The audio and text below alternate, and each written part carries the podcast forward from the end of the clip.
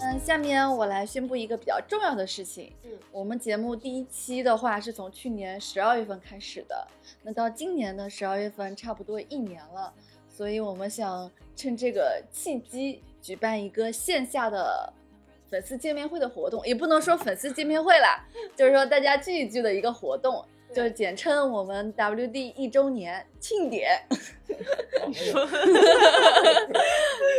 那这个活动的时间呢？十一月二十八号周六下午两点半到四点，地点呢就是我们崔叔的店，陕西南路五百一十八号。嗯，基于说现在这个疫情的原因，大家可能进出不太方便。是的，嗯，最好是 base 在上海的小伙伴们过来报名。对对对，不是不欢迎外地的朋友，对的对的，是这段时间比较特殊，再加上呃，我们也不希望大家大老远的跑过来参加我们一个小小的活动，对。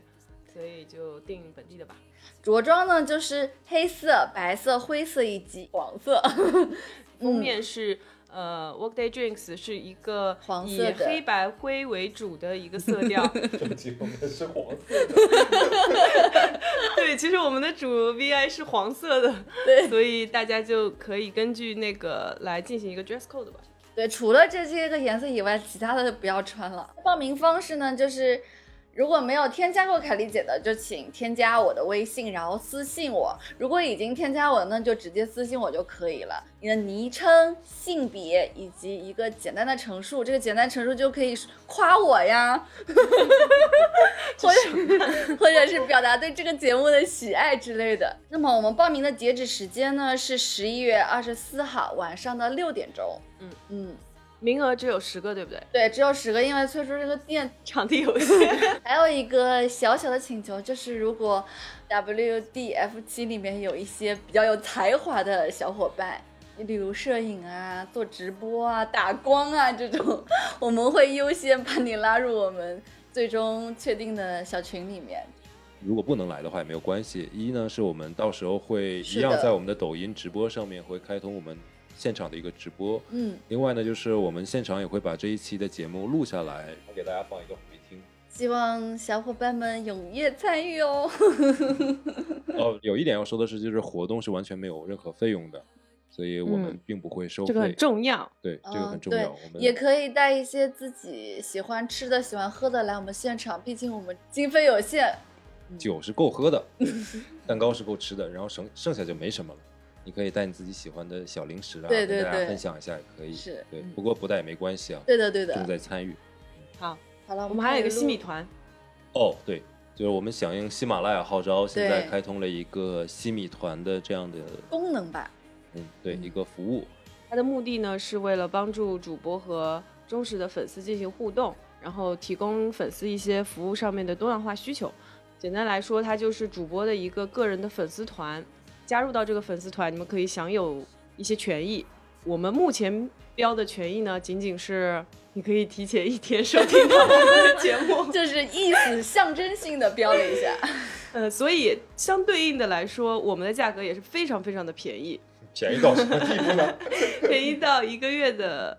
会员费是四块钱，就说每期节目只需一元钱就可以领先二十四小时收听我们节目。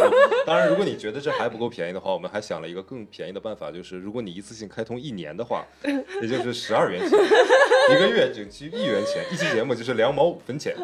如果我们在慢慢的以后发展过程中、升级过程当中，我们会相应的给大家更多的福利和嗯更好的服务。那样的话，我们。才对得起这个四块钱嘛，就加加不加入没关系啊，啊，真的没关系。就是跟大家说有这么一件事情，如果你想要加入的话，你可以点到我们的主页，然后它上面会有一个很可爱的小符号，可以点进去，然后就可以进行相应的购买。提前二十四小时，粉丝说我大不了等一天。其实是这么回事，但是因为这个服务呢，就是我们的一个新的尝试，也是对对对。本来是觉得没什么，就风平浪静的也还好。但是如果有粉丝问的话呢，我们就在这里先统一的做一下那个解释，不要到时候大家以为说，哎，怎么突然开始收费了？这个费用是怎么回事？所以我们先提前跟大家说一下这个事情。好，基本上就是这两件事情。好的。是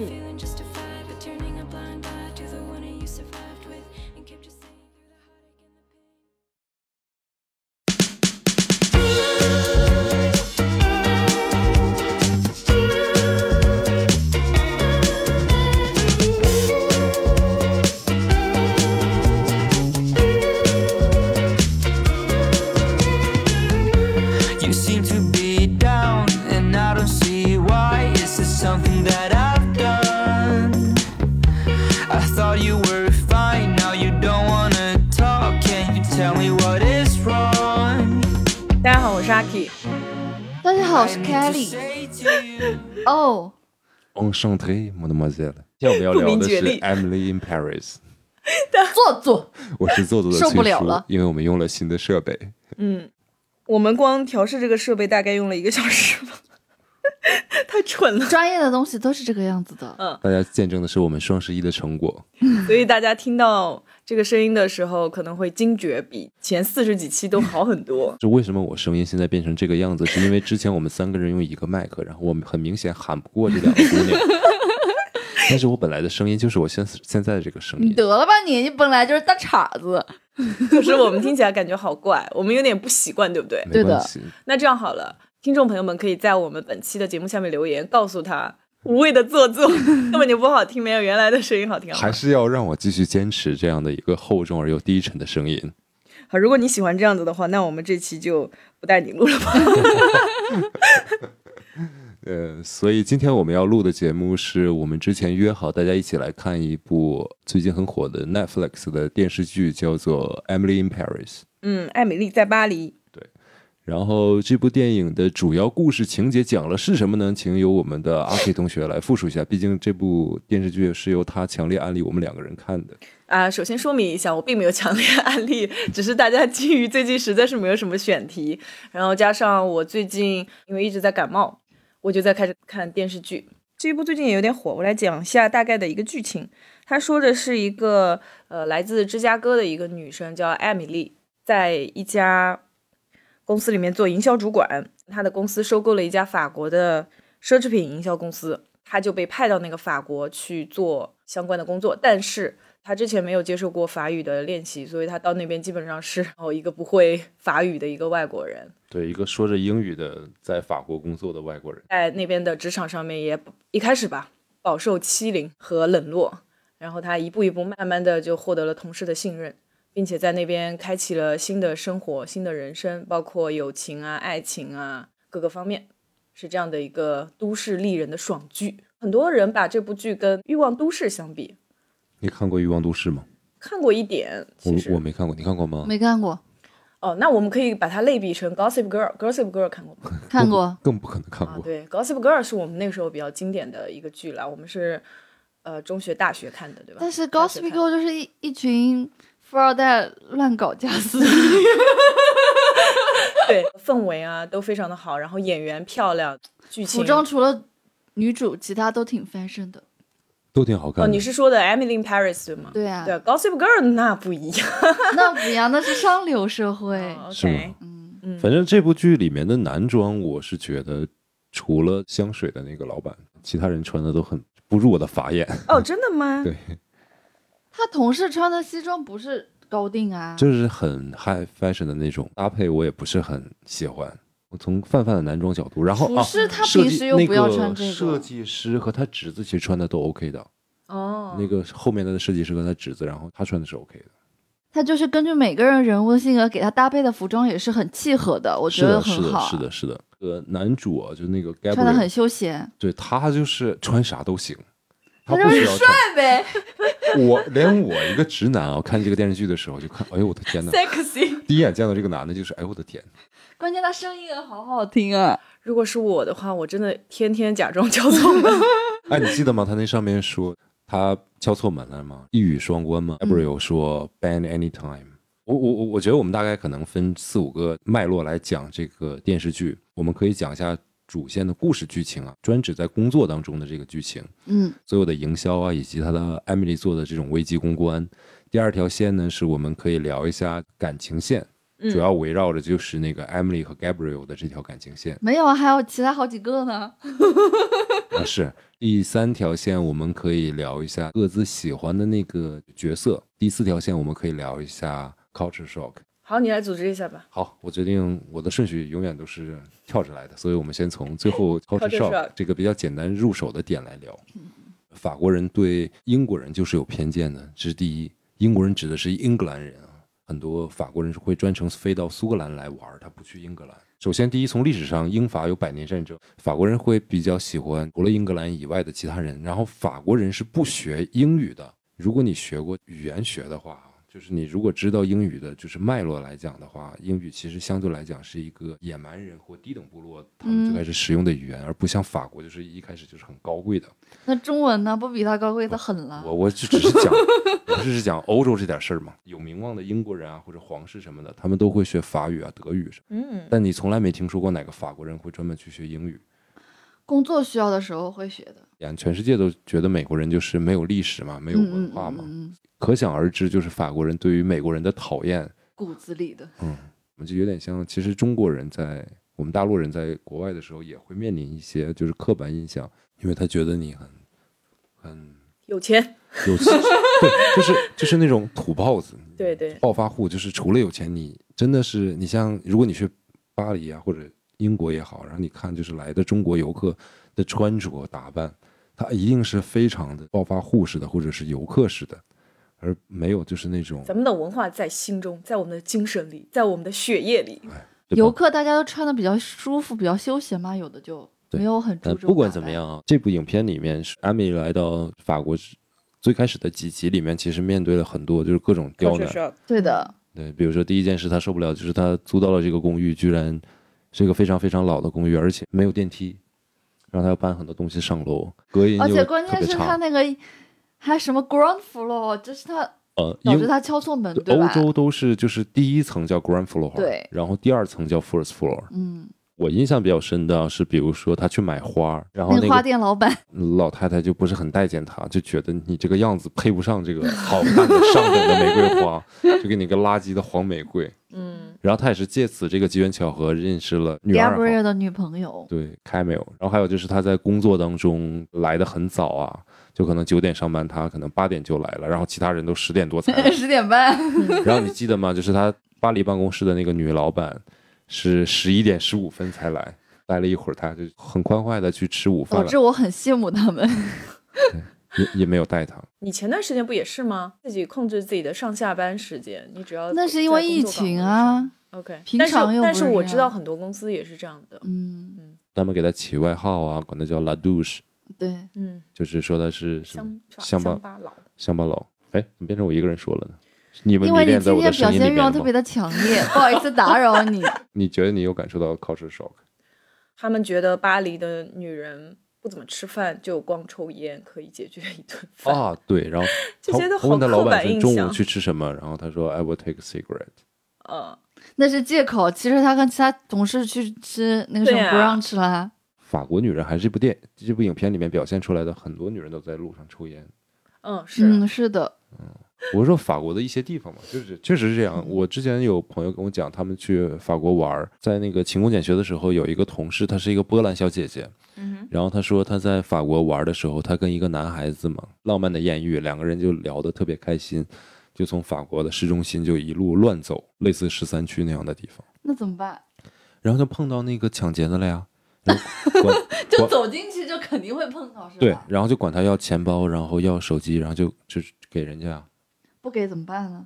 那那你不知道，人家反正拿着刀就把身份证拿出来，其他都给他呗。都给人家，所以还是那个嗯，扯远了，嗯，对。但是影片中描绘的还是很好的那一幕嘛，对不对？印象很深刻的是那个红色的小便池路，Emily 边晨跑的时候，她那个怀孕的主管给她打那个 FaceTime，然后她倚在那个红色的，小便池上，对她不知道，我就觉得很奇怪，巴黎男人就当街就一块板儿藏起来，他就随地大小便了，我想知道的是，除了男人以外，他是没有给女士准备的吗？对呀、我就当时就觉得很奇怪啊。我觉得很好啊。与其随地大小便，不如给大家一个随地大小便的专属位置。难怪巴黎总是充斥一点点奇怪的味道。我印象一个比较深刻的是，他们说巴黎人比较刻薄，当面刻薄。影片里面讲的吧，那些就是他们与生俱来的，就是文化就是这样的。他无论是对其他人，还是对朋友，还是对法国人，还是对外国人，都是这样的。听说法国人看完这个剧之后就在高呼，简直就是 对我们的侮辱。所以法国人本来是怎么样？比这个影片当中展示的还刻薄。这就是一个美国人视角拍的啊。我之前租房子的时候接触过一对呃 couple，这个男生是一个黑人，然后这个女生是法国白人，大家都很客气嘛。然后做完之后，我在这个这片也没有什么朋友，我可以约他吃个饭什么的。就等我们所有的协议都弄好之后，我再找他的时候，发现他把我删了。人家只是为了交接房子呀，之前聊的还挺多的，你知道吗？那是为了顺利的把房子转出去啊。他并不能代表那法国的所有人啊，也不能代表说这件事情就有什么特殊的评价。我是工作当中有法国客人，然后我上学时候也有法国同学，我们都是土哈哈的一群人真的是这种感觉吗？啊。法国同学跟意大利同学两个人就感觉是《Gossip Girl》里面出来的那种白富美一样的，你知道吗？他们就那样打扮去上学是的吧？嗯，那他们的审美 sense 就是这个样子。那那种说话也很有礼貌、很客气，但是你始终感觉就是很有距离感，他也不会跟你多讲话。嗯，我觉得这样挺好的。就是当然这只限于学我那个专业的法国女孩子，非常有局限性。法国客人挺热情的，然后跟我沟通。一致的特点就是法国人的英语真的不好。不是啊，那他们在上海工作，要是外企的话，肯定会用到日英语。没有，他们就是在法国企业工作。好吧。对，我有一个客人是一个法国的一个运输公司的，另外一个就是我不知道是哪个奢侈品品牌的，四十多岁，然后穿的特别好看。嗯，用好看来形容一个男士，你知道吧？他挺会穿的，但是也不太就是日常。所以说要想去奢侈品公司工作的话，还是得学会法语哦，意大利语是吧？这样才能我们看 Emily，如果你有一个聪明的小脑瓜，你也可以逢凶化吉。看这个跳转就很自然的进入了我们的主线剧情。受不了。对，他在这个 marketing 公司里面网络营销部分，嗯他想把就是美国的这个网络营销的这个概念去植入到，就带给这个法国公司，然后帮助他们的客户通过什么呢？就是通过发 Instagram 和一些事件营销。为什么他涨粉这么快呢？他买粉了吗？你为什么会想到买粉这件事？我就觉得为什么他的粉丝涨得这么快？就是说，我们涨粉涨得慢。才去了几天就涨了两万粉，然后就被邀请到一个品牌活动去了都。可能他发起的这个 hashtag 比较好。大家可能一听到法国的那个感觉，尤其是他这个是一个就面向美国人的一个 vlog，大家都很好奇吧？对，另外一方面，可能跟他自己有关系，可能他本来就是一个所谓的大 V，在这个剧情当中没有介绍他。没有他建的是一个新号，啊他新号就叫他建了一 Emily 个 in 号 Paris，，对，嗯，啊，我以为他只是建了一个 hashtag。没有，不是建了一个新的账号，然后他就每天分享点日常，觉得有意思的东西发一发发一发，哦，就一下子就好几万粉了。在这个公司里面解决了几次我认为是危机公关的事情。第一个就是饭店他订错了，订一个米其林餐厅嘛，对。然后为了促成爱香水的那个老板和那个 Savoir 那个酒店的老板合作嘛，想到了 Gabriel，饭菜也很好吃，然后这个合作也谈成了，还挺好的。好像每一次都是逢凶化吉，你发现？对，就前一集买下了一个光环嘛。比如说他借了那个设计师的那个衣服参加一个拍卖会嘛，被喷没了是吗？设计师气得要死要活的，最后还是就是在那个时装周的外面，然后他们做了一个秀，嗯，整个效果就特别好。对，你捧哏的吧？但是我觉得这个整个过程是那个设计师老爷他自己想开了，啊，我觉得就艾米丽很坚持。那我觉得设计师老爷特别有意思，就是他心情特别荡的时候，不躺在床上嘛，然后拍布丁。几十个布丁，拍这个很解压，我觉得很可爱。嗯我，决定我们有机会去找一家法国餐厅去拍布丁试一试。我觉得这对我们来说也许不是解压的。人家是艺术家，人家的点跟我们是不一样的。你也是艺术家呀，张凯丽啊，我是你是人民艺术家呀。张凯丽可能数钱数的比较解压。对，还有什么呢？他去那个酒庄帮 Camille 的妈妈把那个酒庄的生意 push 出来。嗯哼，经历一个危机是什么？就是他把他的那个小儿子给睡了，他妈就要把他赶走嘛。他想出了一个非常好的点子，就是我们的香槟不仅可以喝，还可以专门用来喷喷。嗯，你知道这个点？大家去哎夜店，你听过黑桃 A 吧？专门为了喷多多嘛。呃就是专门为了喷而有的，就是它代表一个价值。所以我觉得他可能也借鉴了很多这种商业上面的成功的一些模式、一些案例，案例。我觉得也是。我其实蛮欣赏艾米丽这种性格的。是我有个点特别特别的印象深刻，就是她一开始到这家法国公司的时候，她的老板就是女上司 Saville，是叫 Saville 吗？非常非常的不待见她。大家一起开会啊，或者是讨论一些具体的工作的时候，根本就不不想带她，因为她也听不懂法语，然后大家都要为了她讲英语，不切实际，然后就就很不喜欢她。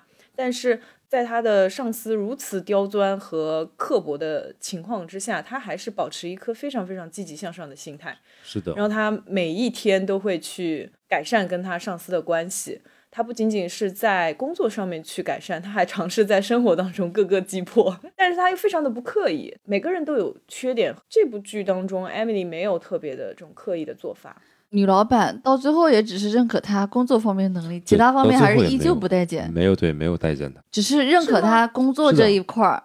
他的女老板是那种公司非常分明的人，她不希望别人干涉她私自的生活的。工作上可以分享，但是我的生活你不要来打扰。其实这里面有个最严重的点，就是她是那香水那个老板的那个情妇，对吧？那个香水的那个老板又喜欢了 Emily，对啊。所以作为女人的那种，不可能喜欢的。对，我觉得总是会有一点那什么的。我看这部剧的。感受跟你们不太一样哦，我是觉得到最后他不仅接受了他工作上面的成绩，而且对他这个个人也是很肯定的。就肯定可能是在内心里面肯定，但是对他表现出来的那个样子还是就是。我不知道你们记不记得一个细节，嗯，个美国的明星名表是吧？美国对两百万的表，对一个美国的明星小明星，呃，来巴黎这边做一个活动，然后让艾米丽她去招待的。这个小明星非常的不听话。跑到夜店去嗨，手上戴着他们资方的那个手表，一直没有还。然后 Emily 又陪着他去 club 嗨，最后女老板出马把这件事情摆平了。最后他们在那个电梯里面的对话，嗯哼，Emily 也是说了关于女老板私生活和她的婚恋心态上面的一些东西。那女老板非常细心的跟他解答了他的疑惑，并且说出了自己的观点的同时，还对他做了一个非常亲密的举动，大意是帮他捋了下头发之类的。在我的角度看来，女老板只是为了公司，并不是为了帮任何人，她只是为了自己，因为这个事情要让她圆满解决。对，我意思是，她不仅在就内心上是认可她，其实内心上面已经认可了她。通过这些举动，她把她当做了一个小女孩。我觉得最后一集那一幕，正房。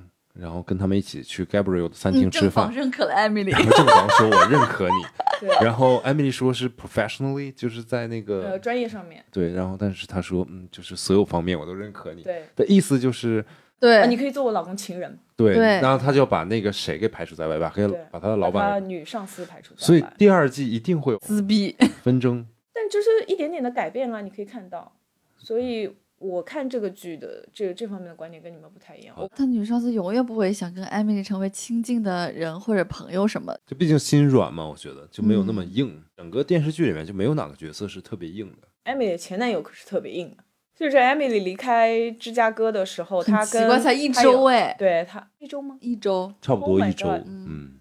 她说她在芝加哥交往的这个男朋友已经到了谈婚论嫁的地步，嗯，因为工作的原因说分手是就分手，对，但她男朋友居然因为一周的时间是，如果是你说的一周的话，忍受不了 long distance 的这种关系。其实我觉得这块给的也很弱，就是剧情上的支撑，其实并不是它不是重点。那个什么，为了展开后面的剧情，这样刻意的。对啊，然后就是 Mindy 说，就是你既然来了巴黎，你不体验一下巴黎男人往来这边？这个也是个。他们老板跟他视频的时候不是哇哦，那你现在单身了，你可以去尝巴黎的香肠了之类的。就这部剧，我觉得里面真的是你就不能说法棍吗？如如果法棍好的，如果她跟她这个男朋友不分手，哪来后面这些剧情呢？必须得分啊！是是是，因为她也同时为了突出说，呃，Emily 跟这个当地法国的这种 culture shock 关于婚恋市场方面的嘛，里面还有一个 culture shock 是说法国人对于婚恋的态度非常的开放。嗯，是，哎，有一块儿啊，也能够妻子可以允许丈夫有情人。嗯，是的，是的。然后有一块是 Emily，就是刚刚分手之后，哎，我们就自然的不聊那个没意义的 marketing 营销事件了，那肯定聊感情了。好，就有一块，他刚分手的时候，他不是去酒吧喝酒嘛，然后好认识一个男的，那个画工图的男生。两个人不是聊的，一开始聊的很好嘛，然后又去牵手去散步，然后还亲亲，哦两个人就哦，我喜欢你的眼睛，然后我喜欢你的头发，亲亲了，smile，对，然后我喜欢你的，对，然后就震惊了，然后他就一下就觉得很被冒犯到，但其实啊。我之前有看过另外一部电影，就我很喜欢的一个意大利电影，好像《美丽世界》。前半部分讲的是爱情故事，他表白就是我特别喜欢的一句话：“我喜欢你，I love you。” I want to make love with you。就我觉得很直接啊，为什么不可以呢？就但这问题就是一个 culture shock。那可能艾米觉得我们第一次见面虽然彼此有好感，但是太快了，Emily 不是不接受快，只是在文化认知上，就像今天我遇到一个中国姑娘，觉得是被冒犯了，我如？果说这样的话，就是事儿，大家觉得嗯心照不宣，但是话你要是说出来，就感觉你这个人怎么这样？哎，但说实话，你举那个例子，他是在他见好几次之后也没有，他第一次表白就直接说了，，Emily 跟他的这个男生只，是第一天见面，没有任何的其他的交集。是但是你说的这个电影，他见过他至少三次了。哦，第一次是他从屋顶上面坠下来，就是他们出狱的情景。呃，第二次是他在市里面骑车，然后撞到了这个公主，就是啊、这个公主双引号 princess。第三次是因为这个女生跟她当时的一个男朋友去看电影，结束了之后开了跟她你你类似的车去接她。这三次是很明显，并不是那种郎有情妾有意嘛。哎，你第一天约一个，你 first day 的时候你就跟一个女生说，问题是这三次见面两个人都没有 date 过，他只是说男生单方面喜欢这个女生，有三个巧合的机会遇到她，而不是说我们约会了三次我才跟你提出这样的，对吧？你明白我意思吗？在他的意识里面认识了这个男生呀。Right？So，作为他们的文化，他们是很直接的表达出来这些东西，他们没有什么。嗯嗯，但是作为我们中国人也好，还是美国人也好，可能都觉得这个东西有点太直接了，有被冒犯到。但是本质上，艾米丽接不接受这样的事情呢？她接受的，他是你看之接受的后的，跟她她就是当时的心境也有关系。需要外面有一个就是那种很好看的，就是我是跟一个有思想的一个哲学家，或是一个 呃符号学家。那符号学家不是很奇怪、很奇葩的一个人吗？就是第一个冒犯到他的那个男生，那个时候他的心态和他遇到符号学家当时的心态可是不一样的。遇到符号学家时候的心态，他是有点想说，老娘就想尝试一下，就很 desperate，想要干嘛？干我现在就想尝试一下跟原来不一样的东西。嗯，但是他在跟那个人第一次遇到的时候，他当时的心境还是有点悲伤。人的出场顺序很重要。哎呦，这话深了。哎，这符号学家一开始第一面的时候还是很好的呀，只不过后来相处时间久了，发现他就很讨厌。性格啊、人品方面很奇怪，是的，控制欲很强，有感觉我倒不觉得控制欲很强，我觉得就是这个人就是太喜欢怼人。不是喜欢怼人，喜欢怼人的目的是为了突出自己，就觉得自己是博学，就很很了不起，嗯，对不对？很庸俗或者很势利小人那种。自命清高的感觉。是的，哎他后来遇到的是哪个男生来着？符号学之后，就就第一个是 Anton 中，介，呃不是什么中介，中介 跟中介有毛关系啊？哦那个中介就一开始就在撩他，是，但是他拒绝了但是没有任何没有任何下文。对啊对对对对他中介只是说了一比较有趣的话，你可以在美国有个男朋友，也可以在法国有个男朋友。对啊，就他这个剧里遇到的每个男生都想撩他。有枣没枣打一竿子，真的是优良传统。香水的那个老板就其实想要撩他拒绝了呀。好像人家并没有放弃，我觉得反而是觉得这是一件非常有乐趣的事情。并且他的老婆最后也对啊，就是哇，这，男生不会回去跟他老婆分享了？故事打开的方式和展现方式有很多嘛。嗯，你你有些人是不藏着掖着，有些人就藏着掖着嘛，仅此而已嘛。嗯，嗯，其实我挺惊讶的，Gabriel 那么帅的男主，呃他居然是有女朋友的。编剧的问题就是包括导演前几集的时候，观众的假象都是这个男的其实是单身。对，是单身的，而且都是，他就给了很多那种暗示，无论是感情上的还是性上面的暗示，都给 Emily 有，很明显吗。是这样的，是因为这个男生也不想把自己不是单身的信息传递给艾米丽，然后还说就是你来我们家洗澡啊什么什么的，没有好男人，放弃吧。而且明明那个水管工说的是几个小时的时间嘛。Gabriel 说的是有可能是几天、几周、几个月之类的。他说你就先到我家洗吧，我就觉得很奇怪。所以 Gabriel 也不是那么单纯，而且对啊，他也不是什么热吻了两次，对不对？至少我觉得有一个有态度的男人啊，比如说像我这样的，如果我有女朋友，就有人亲我的话，我会把他推开，然后跟他说，就是我有女朋友，对吧？但是他没有，他回应了，好？他没有，他回应了，对，没错，他是碰到了他女朋友之后很尴尬才讲就有女朋友，大家都很清晰了，知道啊，你的女朋友是我好朋友这些，然后还亲，然后你们也，你作为一个男的，你也没怎么样，就情不能自已，但是不符合道德。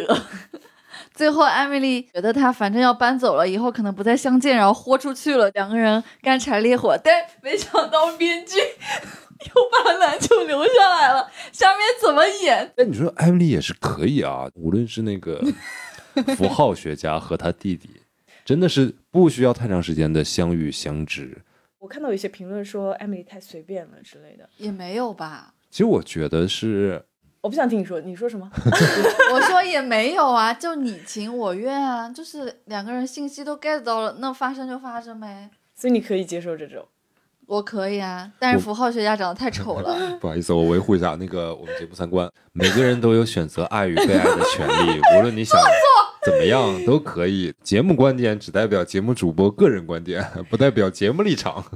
大学的时候看《Gossip Girl》，你可能没看过，你不知道，那个里面更乱，哦是吧就是呃几个朋友之间互相就是交叉。肥水不流外人田，你知道吧？对，有有有这种感觉吧？里面的人很多很帅，然后很美，我跟你说，然后大家都是这样。我说这句话的嗯意思呢，是是在于我当时看那个剧的时候特别爽，我觉得没什么呀，你说好朋友的男朋友而已啊，也是男朋友啊，好朋友男朋友也是男朋友或。者是好朋友的前男友啊，或者是自己初恋呐、不在一起了，但是后来又又又可以在一起，多重关系。无所谓啊，我觉得很好啊，没有什么关系。但是多年之后的我，现在在看《Emily in Paris》，就这么简单的一些故事线，不是非常非常严重，你老触及到那种。你渴望家庭了，我是我发现我怎么有点接受不了 Emily 的这种。我我不是说他第一次见到男生这个东西是不好的，我是觉得他已经知道这个男生有女朋友了，而且大家相处的都挺好，关系也不错，他还是主动去吻了这个男生，不管他喝醉还是没喝醉，在我这儿这个是是原则性的，我是不会做的。像他第一次遇到符号学家，遇到他弟弟，他们你情我愿发生了这个之后的事情的话，我这点我是可以接受的。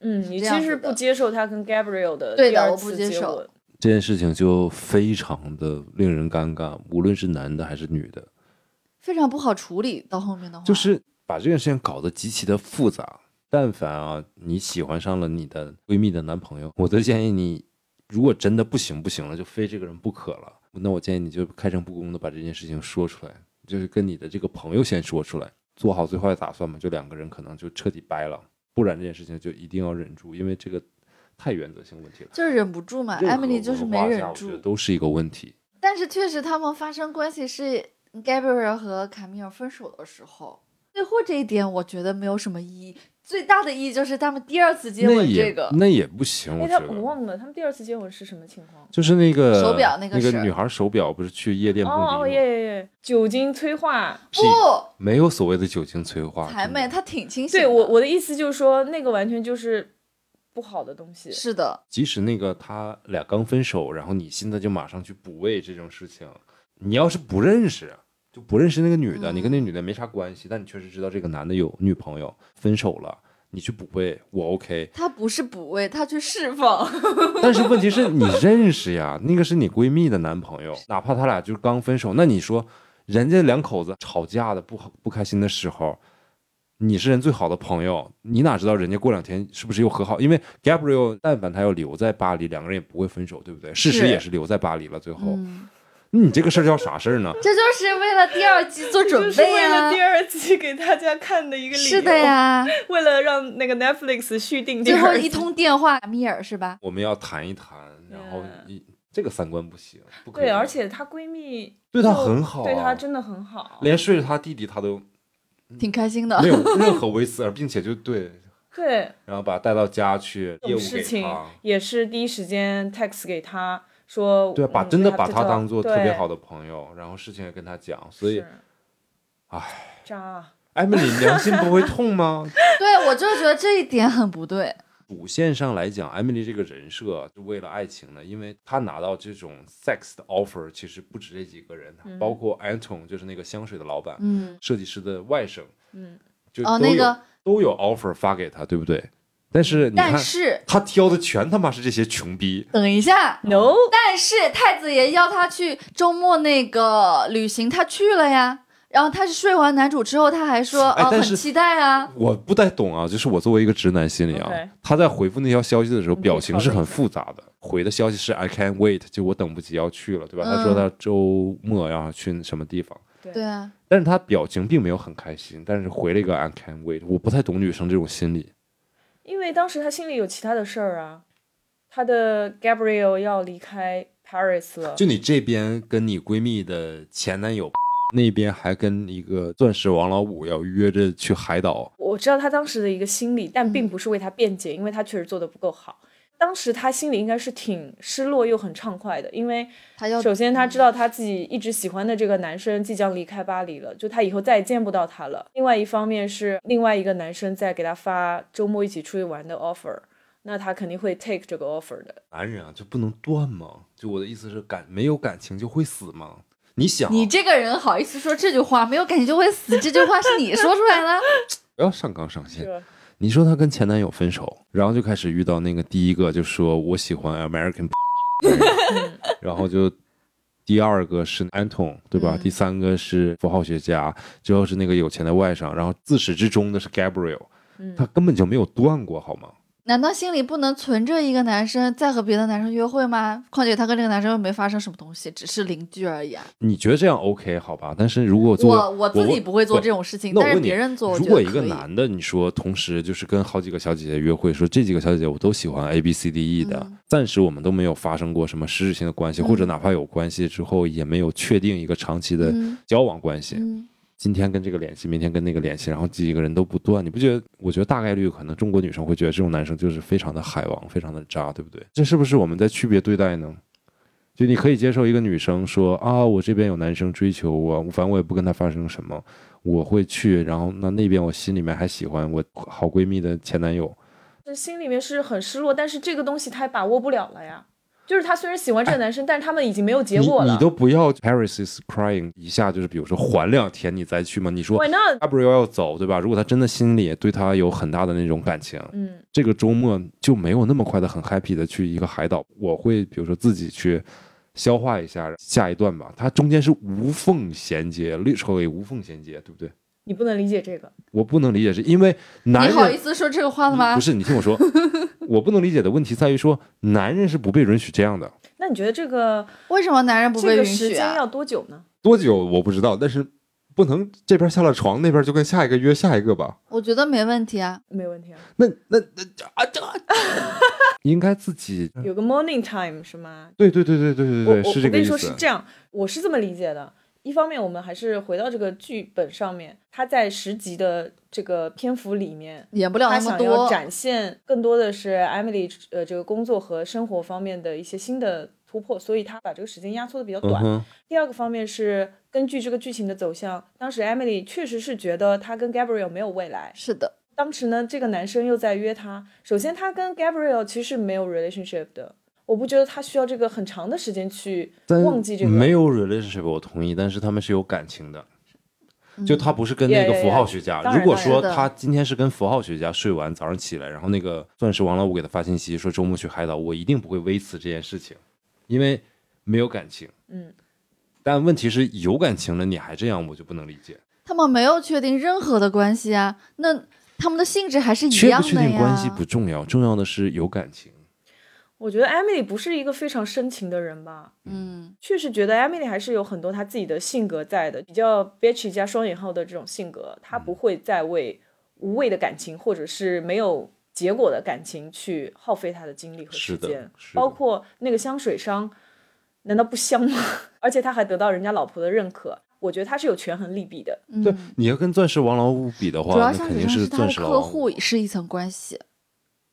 你没你没觉得他老是强调说他是我的客户一个已婚的客户？这个剧里就讲了好几次了。嗯，所以他还是还很有利益是比较有关系的这种边界感。作为 beach，他已经算比较好的 beach 了，就 OK 好对。但我还是想说，就是这部剧会有一些引导的问题啊。嗯，有时候我们这个年纪啊，嗯就是是可以判断的，但是看就图一乐啊，怎么怎么样无所谓。但是嗯我很担心，年纪小的，世界不是这样的，爱情不是这样的，对吧？你要想零零后比我们那时候成熟的多，你不用担心这个。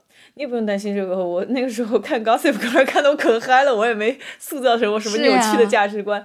然后包括说，其实我看，我的价值观就是从小看欧美电影看的呀，难怪，但我现在看《Emily in Paris》这部剧，我为什么最近我其实很久没有看这种剧了，但是我最近看这个剧，我我发现它给我一些正向的，就是我希望它能够影响我一点，你明白吗？就是因为积极的面对生活嘛，因为他整个的就是态度还是都非常积极。他的所谓的 bitch 也可以影响我一点。我看完之后发现也没什么大不了的。我觉得现实生活中的女生活成这样，应该做什么都蛮成功的。不要以男人为中心，先让自己开心，不要以然后女人工作认真为中心，做好。女人是什么？对呀、男人要活出自己，对不对？没有女人爱你，还有男人爱你，真是。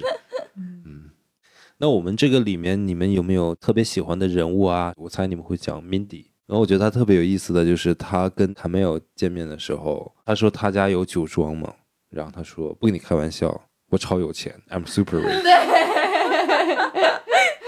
他确实超有钱，爸是什么国内的拉链大王，那么没有名媛 The Zipper King。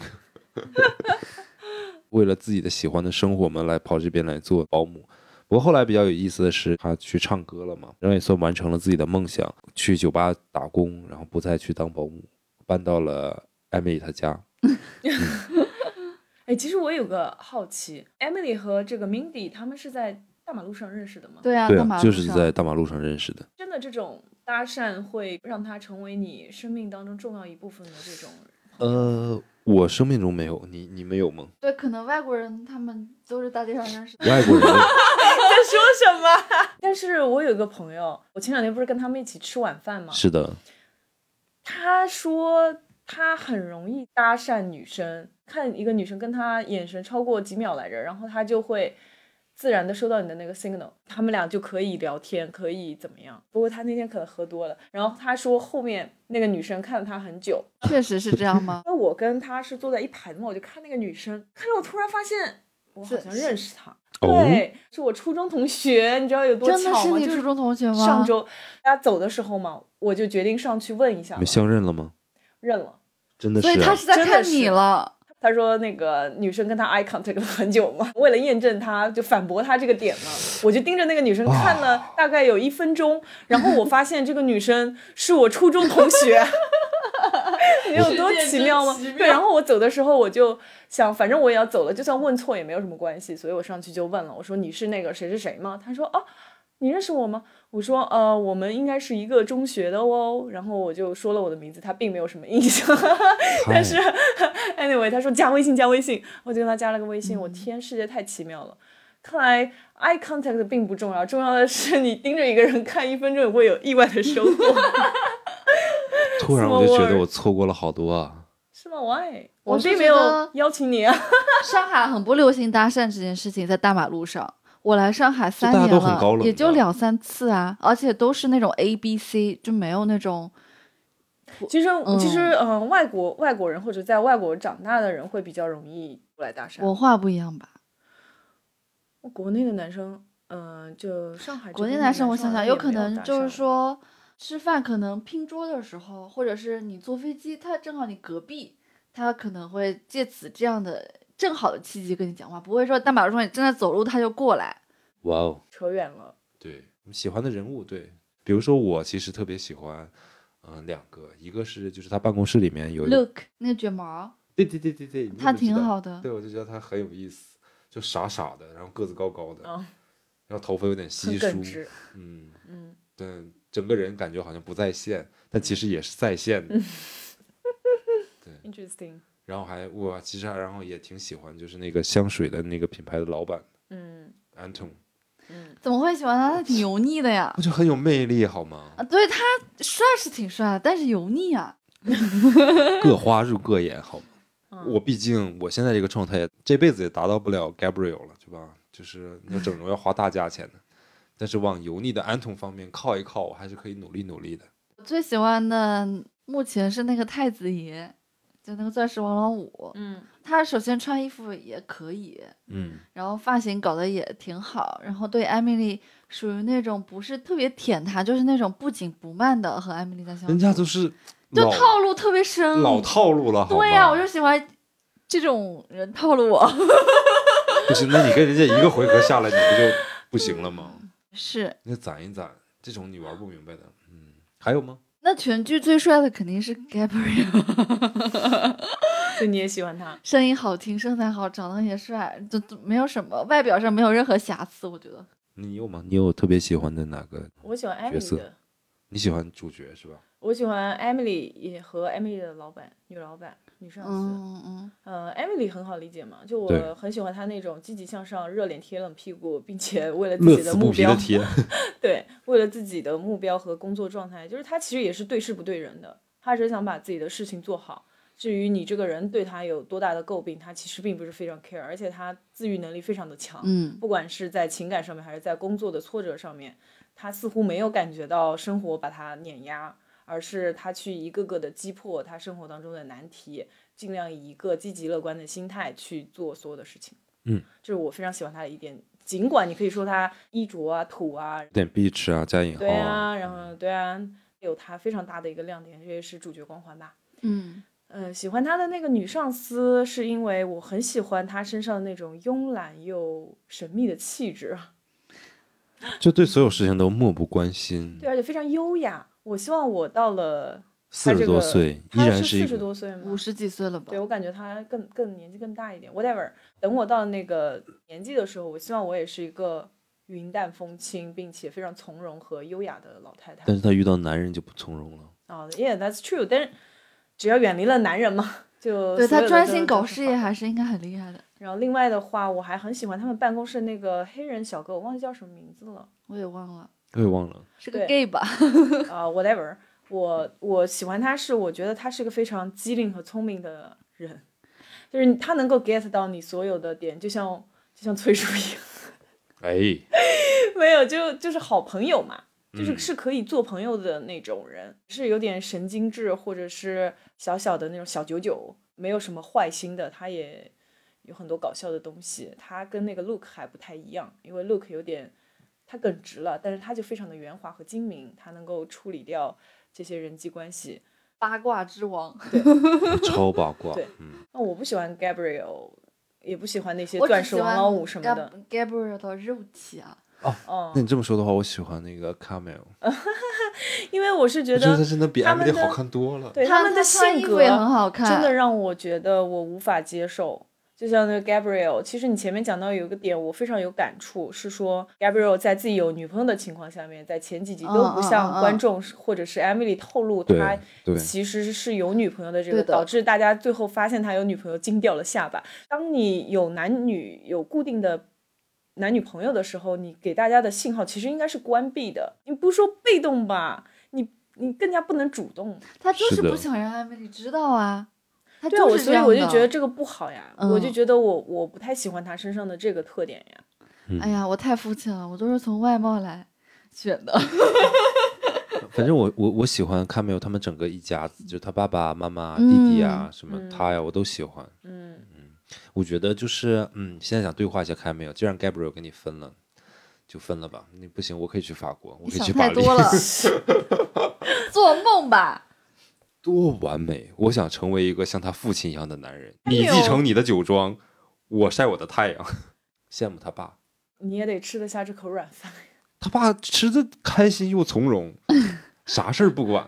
我说你，哎呀，我软饭你要是遇到一个 Camille 这种家境的女生，对你死缠烂打，说崔叔你跟我回家，你不要在上海开什么西装店，什么我保你一生幸福安康，你去不来？我回呀、哪儿我都去。我低估你了，但是我是为了爱情，我绝对不是为了金钱。你想太多。那 Mindy 不是更殷实吗？设计师老头儿也挺可爱的，他就是个单纯的艺术家，没有什么其他的东西。但很可爱。你知道他就嗯是性格是很丰满的，就喜怒无常的，但是又保持着童真和乐趣的。嗯，嗯，只是觉得这个剧每个角色都挺好的，就是大家其实都是向上的，它真的是一部轻喜剧，是因为是一点悲情的东西都没有，嗯，连我们诟病的这些点，其实也都还在 OK 的范围内吧。他真的不会给你一个撕逼的一个东西。可能下一季下一集撕的 我觉得狗跳。我说实话也不会，因为他撕了之后就不符合他那个节目的就剧的调性，赌吧，我感觉会撕的很厉害。我觉得不会撕。你信不信下一季的时候，Camille 然后提出来就是你也喜欢 Gabriel，我也喜欢他，不如我们三个人在一起。有可能啊，所以也不是不可能。但我觉得 Emily 不一定能接受吧。哎，你不要低估我们的女主，好的，女主已经不是当年那个小可爱了。女主是有。我们不要随便猜测编剧在下一季要怎么写，好吧，？对因为你猜到了，编剧马上就给你改。不知道有没有续订的，不知道。人气挺好的，肯定会有第二季。但这部剧为什么火呀？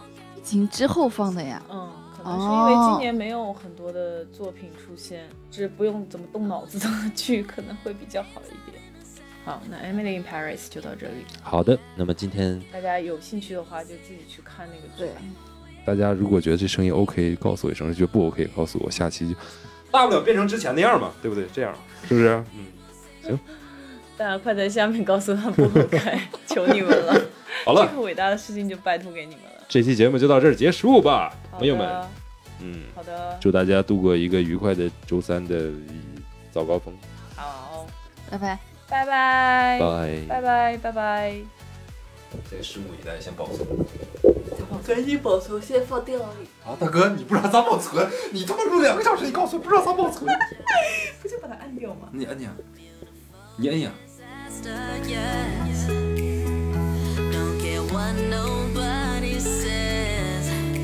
You got what I want, you got what I